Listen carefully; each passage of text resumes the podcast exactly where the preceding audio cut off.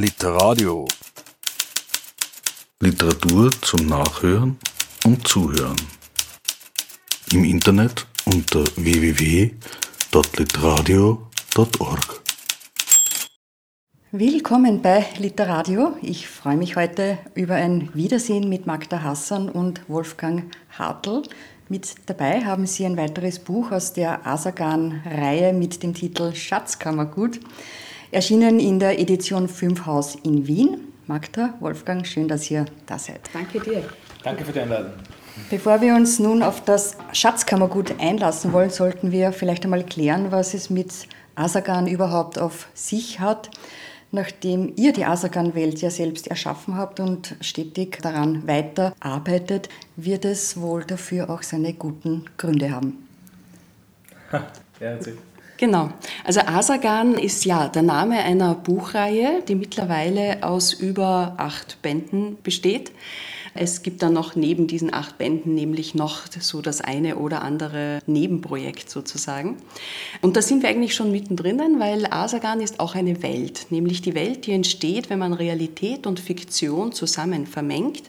Daraus entstehen wunderbare Abenteuer, in denen starke Protagonistinnen und Protagonisten vorkommen und ihre Abenteuer oft mitten in Österreich erleben.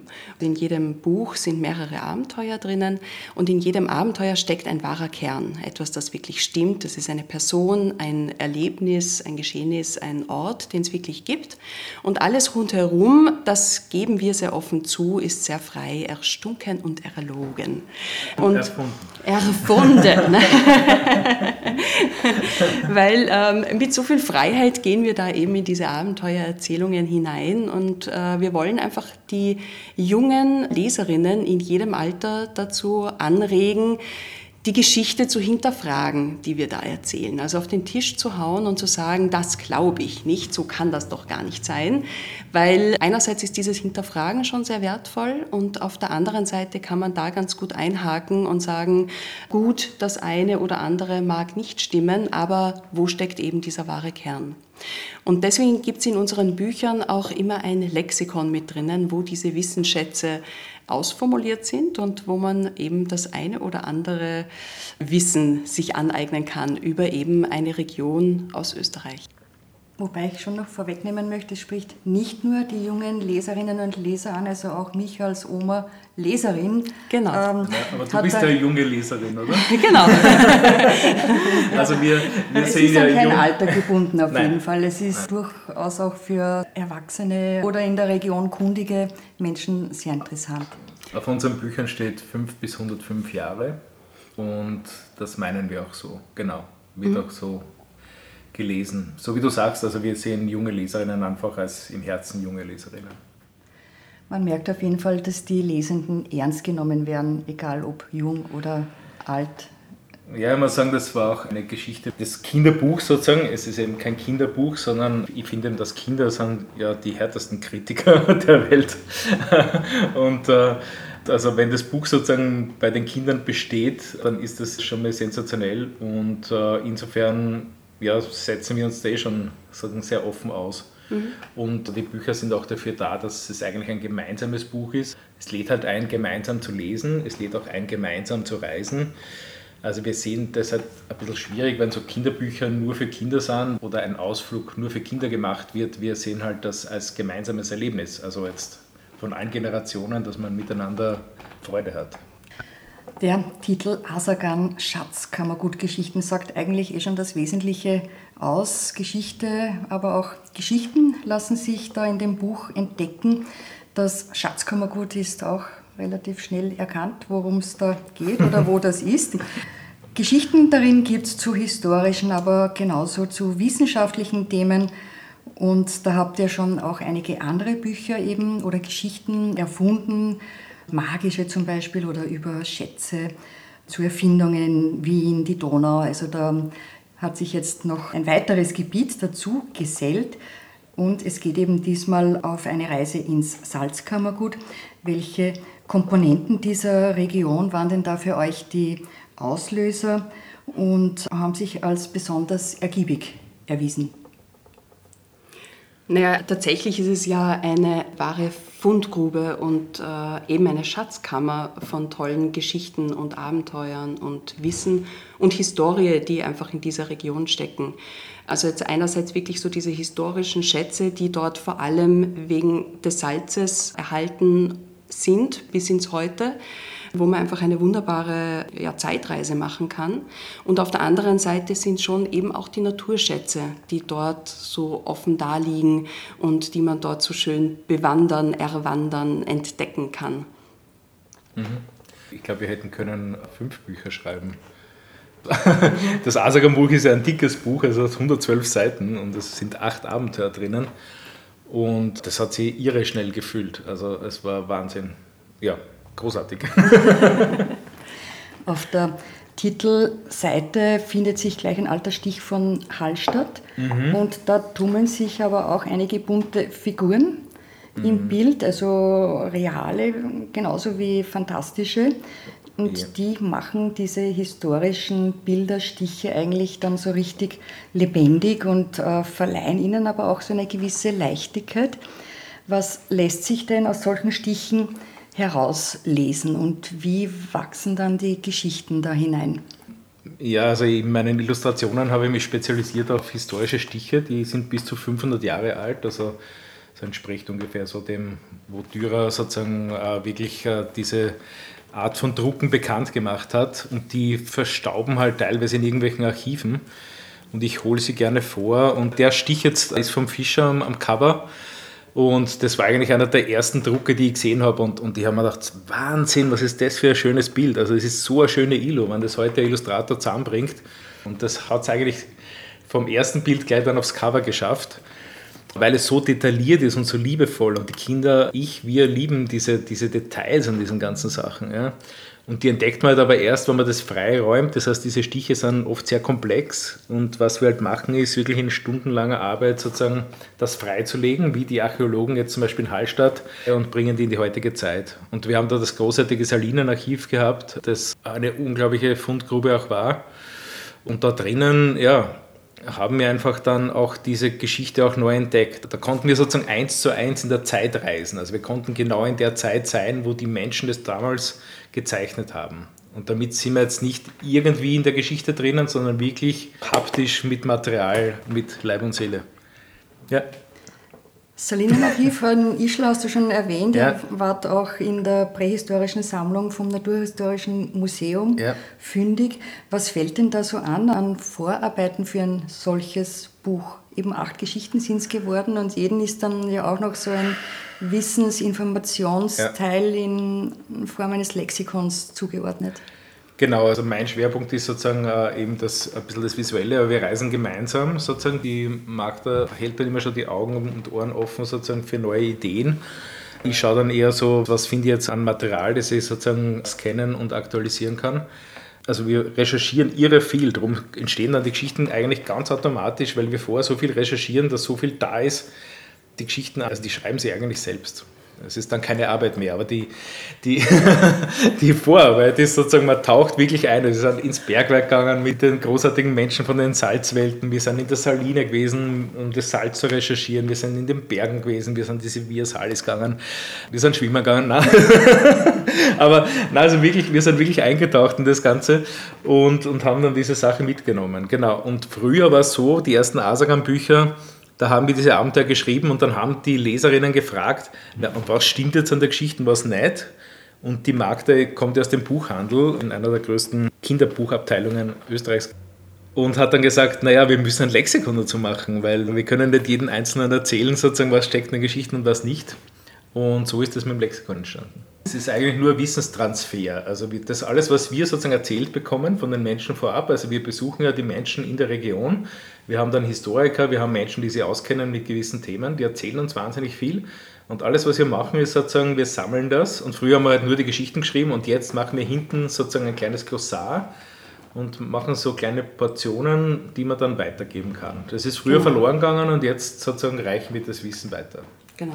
Und wichtig ist dabei halt auch, dass wir versuchen, also ja, schon auch so dieses Basic-Wissen sozusagen niederzuschreiben, aber zu einem sehr großen Prozentsatz stehen da Sachen drinnen, also wie ein Insider-Wissen, also ein bisschen wie ein schräges Wissen. Und auf das konzentrieren wir uns, weil aus diesem Wissen, aus diesem Insider-Wissen entstehen eben auch die Geschichten. Ich finde, ein gutes Beispiel ist zum Beispiel, es gibt eine Geschichte über die Wanderberge. Ja? Weiß man zum Beispiel, wie Berge wachsen. Also in der Geschichte geht es um, wie die Berge entstehen sozusagen. Ja? Und was ich zum Beispiel jetzt auch nicht gewusst habe, dass Berge sozusagen immer noch wachsen. Ja? Wie viel, weißt du, wie viel sie wachsen im Jahr? Ich weiß es nicht, aber ich weiß, dass sie wachsen. aber das macht es aber auch so spannend, dieser Wissensteil. Man kann immer damit rechnen, es ist dann irgendwas dabei, womit man nicht gerechnet hat. Genau, also das genau. kann ich euch auf jeden Fall schon mal bestätigen. Also wir sind auf jeden Fall nach jedem Buch ein bisschen gescheiter und schön ist, wenn wir das sozusagen eben auch weitergeben können. Ja, mhm. so. hm? Was mir auch aufgefallen ist, es sind sehr oft Kinder in euren Geschichten, die dann dazu komponiert, erfunden, mhm. ausgedacht werden, die etwas entdecken oder durchschauen oder mhm. zündende Ideen haben und zwar Mädels wie Buben gleichermaßen. Was soll denn damit bei den Kindern ausgelöst werden? Na, es geht uns schon darum, eben Mut zu machen, seine eigene Geschichte zu schreiben. Also eben das, was immer schon so war und immer schon so erzählt wird, ob das jetzt in Geschichtsbüchern ist oder so weitergetragen wird, zumindest mal zu hinterfragen. Also man muss nicht gegen alles rebellieren vielleicht, aber grundsätzlich mal eine gewisse Stärke zu entwickeln, eben seinen eigenen Weg zu gehen. Und äh, dazu laden hoffentlich unsere Protagonistinnen und Protagonisten ein. Ja, mit einem starken weiblichen Anteil dabei, weil einfach die Geschichtsschreibung, die wir bisher so gewohnt sind, fast durchwegs männlich ist, also sehr stark männlich konnotiert ist aus den diversesten Gründen, aber wir wollen da ein bisschen einen Gegenpol setzen und erzählen, dass es vielleicht auch ganz anders war und einfach diese Geschichte von den Mädels und Frauen nicht erzählt wurde. Und die erzählen jetzt einfach wir. Also ein Beispiel dafür sind ja auch die Zwillinge Nuna und Nanu, die da im Salzberg bis zum Ur-Ur-Ur-Ur-Ur-Ursalz vordringen, also mit 17 Uhr hintereinander, einmal habe ich es gezählt. Nein, ich habe ein paar Mal zählen müssen, bis ich auf die korrekte Anzahl gekommen bin. Aber es hat mir auch sehr gut gefallen, wie ihr die Zeitdimensionen einfach auch plausibel macht, dass das wirklich ewig unvorstellbare Zeiträume sind, die da schon hinter uns liegen. Aber es geht dabei auch so um Errungenschaften, wie zum Beispiel der Salzabbau optimiert wurde. Und in dem Fall kommen eben die Zwillinge drauf, aber ihr führt dann natürlich auch zurück zu dem Peter Ritter von Rittinger.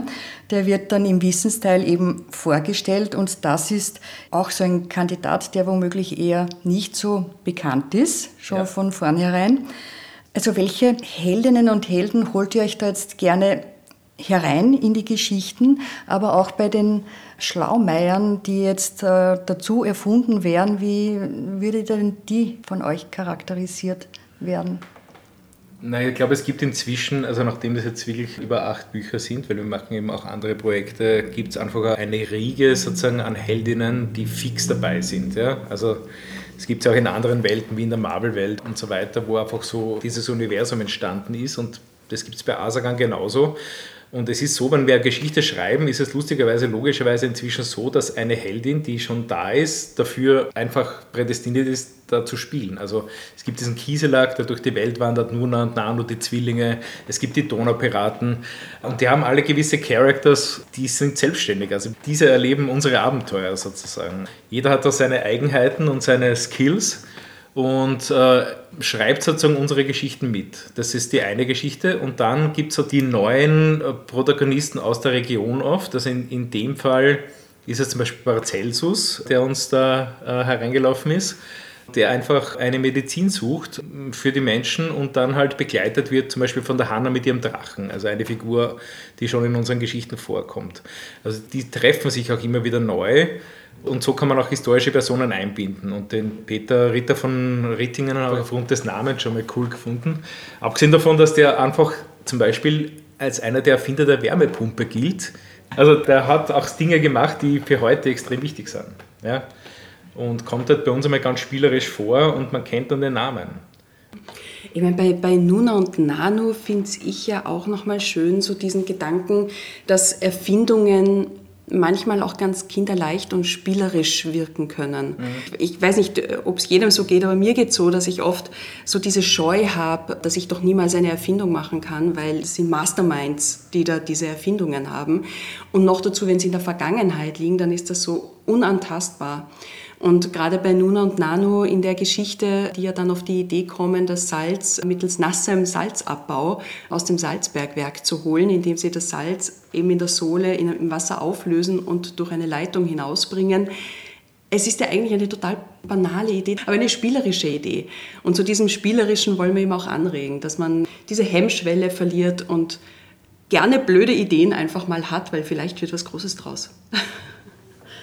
Zu diesem Buch ist auch zeitgleich eine englische Fassung erschienen oder veröffentlicht worden. Das gab es auch schon einmal bei den Geschichten aus Wien, aber ist jetzt nicht generell bei allen Büchern so. Ja, es geht um UNESCO, Welterbe, Berge, Seen, Klimawandel, Fauna, Flora und von den Nazis geraubte Kunstschätze bis zu moderner Street Art Graffiti Malerei da auf den Salinenturm in Ebensee.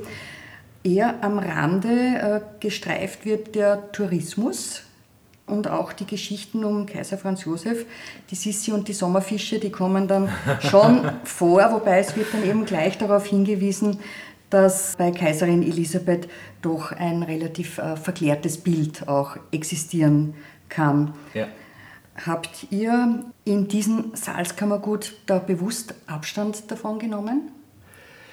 Ja, also ich muss ganz ehrlich sagen, die Asagan-Serie ist dadurch entstanden, also ich habe ähm, als Grafikdesigner äh, 20 Jahre im Tourismus gearbeitet, auch in einer Welterbe-Region, nämlich in der Semmering-Region, wo die Welterbe-Semmering-Bahn sozusagen präsent ist. Und im, die Asagan-Serie ist dadurch entstanden, dass ich gefunden habe, es ist unglaublich langweilig, was da ganze Zeit erzählt wird. Also es ist schon spannend im Sinn von, wenn man dann dort ist und das dann vor Ort erlebt, aber dass man jetzt sozusagen in der Kommunikation immer die gleichen Jahreszahlen, immer die gleiche Geschichte erzählt. Ich habe mir gedacht, das kann nicht sein. Also das, es gibt so viel mehr her alles, ja, und eben die Heldinnen, zum Beispiel im, am Semmering was der Karl Ritter von Geger sozusagen, das sind so spannende Typen. Was haben die erlebt oder warum ist der Kaiser wirklich nach Italien gefahren oder nach Ischl? Also was war die Motivation für diese ganzen Sachen? Es geht mir wirklich um persönliche Sachen. Also Asagan ist wirklich ein anderer Blick auf die Geschichte. Und alles andere ist gut, was vor Ort ist. Also ich habe auch die Kaiserwelle in Ischl toll gefunden oder dieses ganze touristische Angebot. Also unsere Bücher sozusagen führen einmal hin und dann kann man vor Ort immer noch die Sachen anschauen, die so da sind. Und das ist auch gut so. Aber wir haben einen ganz anderen Blick auf diese Welt. Und ja, äh, das ist auch der Grund, warum eben Menschen auf uns zukommen und sagen, könnt ihr eine Geschichte über die Region schreiben zum Beispiel. Das ist bei der Donau auch so entstanden. Ja.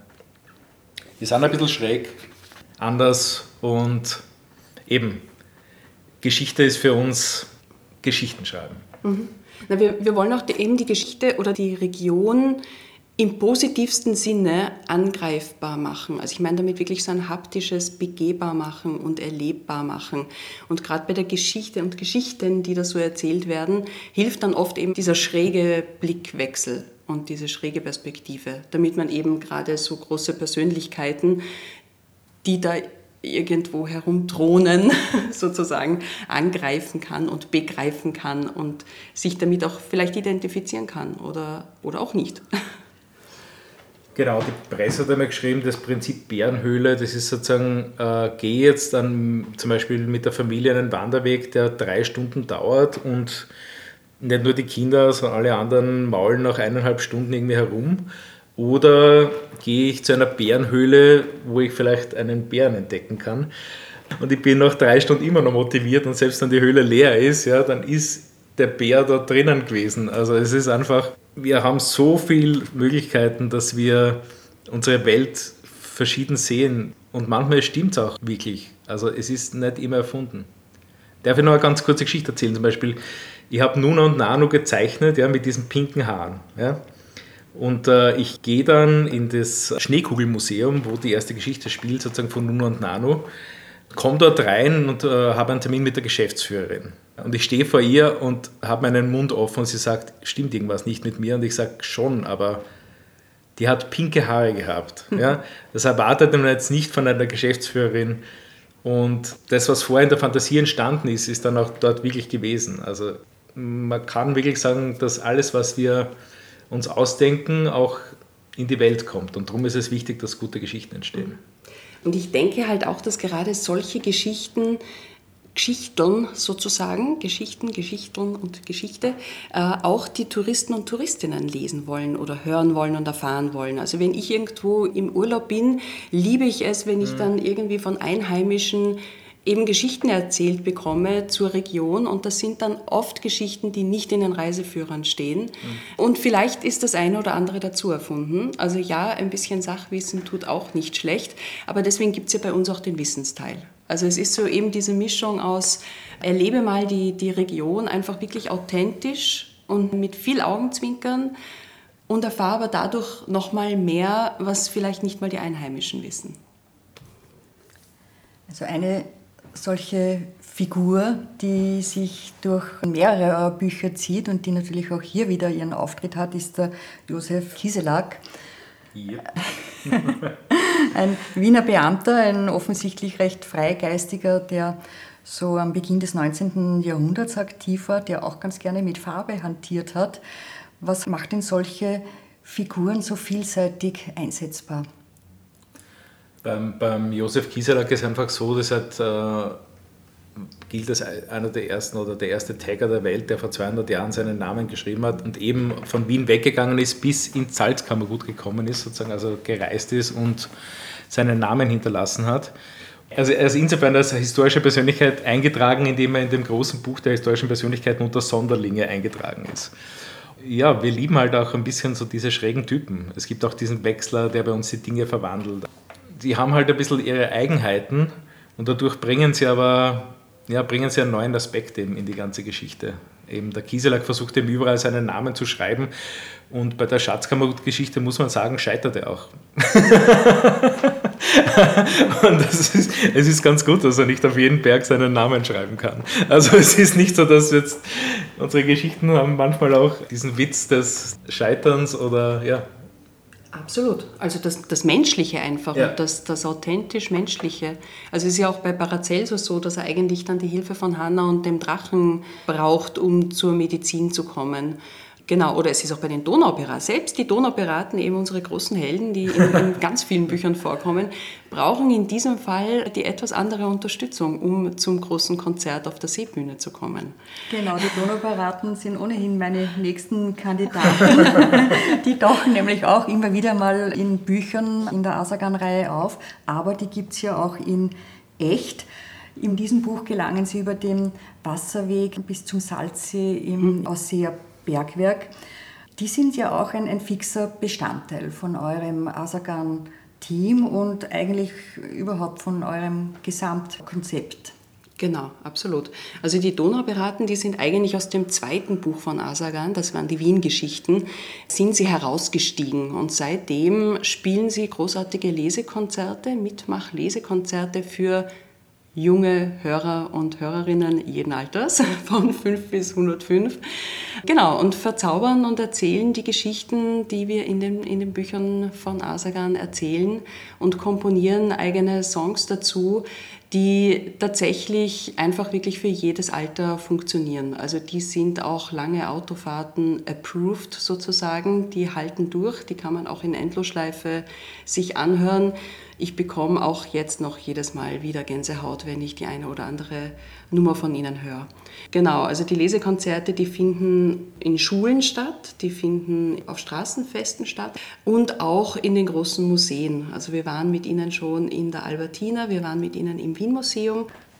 Und nun in diesem Fall beim Schatzkammergut haben Sie nicht nur Ihre Rolle in einer der Geschichten bekommen, da wird daran gearbeitet, genau. Also da wird es einige Konzerte dazu geben in ganz Österreich und über die Grenzen hinaus und werden dann noch einiges auf die Bühne bringen, genau. Ein bisschen wird auch das Brauchtum angestoßen im Salzkammergut, so von den Glöcklern oder die Flinsal Narzissenfest. Mhm. Die traditionelle Musik entspricht aber jetzt nicht dem Sound der Donaupiraten? Nein, die Donaupiraten haben ihren eigenen Sound. Ähm, sie sind aber eine Band aus Asagan, also so der eine oder andere Remix kommt dann schon mal vor oder etwas, wo es eine Anspielung gibt. Aber es sind eigene Songs, die sie komponieren in ihrem eigenen Style. Genau. Das Arbeiten im Kollektiv, das gemeinsame Entwickeln, das sind so Dinge, die bei der Edition Fünf Haus von Beginn weg im Vordergrund gestanden sind. Auch das Arbeiten nach dem Slow Book Prinzip gehört dazu. Wie kommt denn ihr damit voran? Es sind ja jetzt nicht äh, wahnsinnig äh, viele Bücher, die erscheinen, sondern ihr nehmt euch wirklich ausgiebig Zeit dafür. Wie könnt ihr da das Gleichgewicht finden zwischen Idealismus vielleicht und dem wirtschaftlichen Überleben? Oder ist es überhaupt ganz was anderes, was zählt? also der Idealismus ist bei uns schon sehr, sehr groß und die Motivation, einfach schöne Projekte, ob das jetzt Bücher, Konzerte, Schatzsuchen, Rätselrallye sind, auf die Welt zu bringen. Aber ja, natürlich sind wir auch abhängig von wirtschaftlichen Komponenten und da sind wir abhängig vom Buchhandel, der uns unterstützt und der uns auch in die Welt hinausträgt. Und wir sind abhängig von Kooperationspartnern, die eben mit uns diese schönen Dinge verwirklichen wollen. Also wir haben jetzt das Glück gehabt, sowohl im, im Salzkammergut als auch auf der Hohen Wand, wo wir für einen Naturpark ein wunderschönes Projekt entwickelt haben, sozusagen einfach mit schönen Partnerinnen zu arbeiten. Eben auch in dieser Kollaboration. Also da geht es aber nicht darum, dass wir sozusagen Auftragnehmer sind oder so, sondern wir haben gemeinsam die Dinge entwickelt und versucht da zu finanzieren. Genau. Also geht es wirklich darum, dass man also ein Thema, zum Beispiel das war das Thema Salz, gemeinsam anzieht und dann entwickelt und auf die Welt bringt in einer Kooperation. Und so kann man das auch dann wirtschaftlich machen. Genau. Wenn man ein bisschen wegdenkt aus dieser klassischen, entschuldigen, österreichischen Kleinkramer-Szene, Seele, ohne das jetzt ganz böse zu sagen, aber wo jeder halt irgendwie ums Überleben kämpft, logischerweise, weil es einfach wahnsinnig schwierig ist, gerade im Buchbereich. Unsere Idee ist halt wirklich sozusagen größer zu denken und wenn man international schaut, dann entstehen Wertschöpfungen auch in diesem Bereich einfach durch Quer- denken. Ja? Also ein, diese großen Welten, die da entstanden sind aus anderen Ländern, die kann man sich durchaus als Vorbild nehmen. Also wir wollen jetzt kein Disney werden oder kein, weiß ich nicht, Marvel oder irgend sowas. Ja? Aber wenn man sich diese Welten anschaut, da gibt es Musik, da gibt es Filme, da gibt es ein Erlebnis, da gibt es, äh, weiß ich nicht, ein Spiel, da gibt es, äh, also es gibt sozusagen ganz viele Ebenen, wo man eintauchen kann. Und das machen wir halt in einem kleinen, feinen Rahmen auch so. Wir versuchen, diese ganzen Dinge offen zu halten und, und entsprechend halt dann auch ein schönes Miteinander und Erlebnis zu gestalten und zu bieten. Ja. Manches kann man nicht sehen, aber hören. Das gehört zu den schlauen, aber auch schönen Erkenntnissen, in diesem Fall von Hannah in einer der Geschichten im Buch. Mhm. Wir sind alle im Herzen verbunden. Wenn wir ganz still sind, dann hören wir, was der andere sucht, hat mir sehr gut gefallen. Wo werdet ihr denn fündig, was andere suchen? Oder gibt es womöglich schon irgendwelche Wunschbücher, die schon in euren Köpfen herumgeistern? Hm. Also ja, es gibt natürlich äh, Wunschbücher, die in unseren Köpfen herumgeistern. Und es ist tatsächlich schön auch, dass immer wieder auch Anfragen an uns herangetragen werden. Wir sind auch wirklich sehr offen dafür, dass so Wunschbücher zu uns kommen oder sich von uns gewünscht werden. Also wenn jemand von euch ein Asagan-Buch zum Beispiel in einer gewissen Region haben will oder sich wünscht, dann könnt ihr uns gerne schreiben. Äh, und wer weiß, vielleicht gibt es es ja dann bald.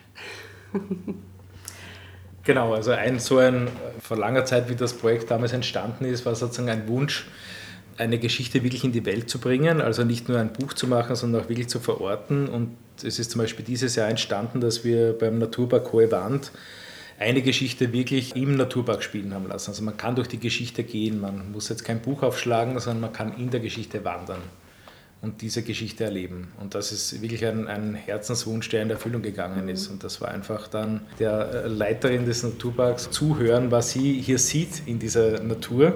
Wir haben einfach zugehört, die Geschichte geschrieben und visualisiert und äh, ja, zwei Jahre daran gearbeitet und jetzt ist es da und begehbar.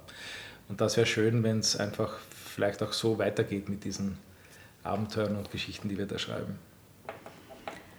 Hasagan.at, da ist ja. alles zu finden, was bis jetzt schon erschienen ist aus der Welt von Asagan und auch alles andere Wissenswerte.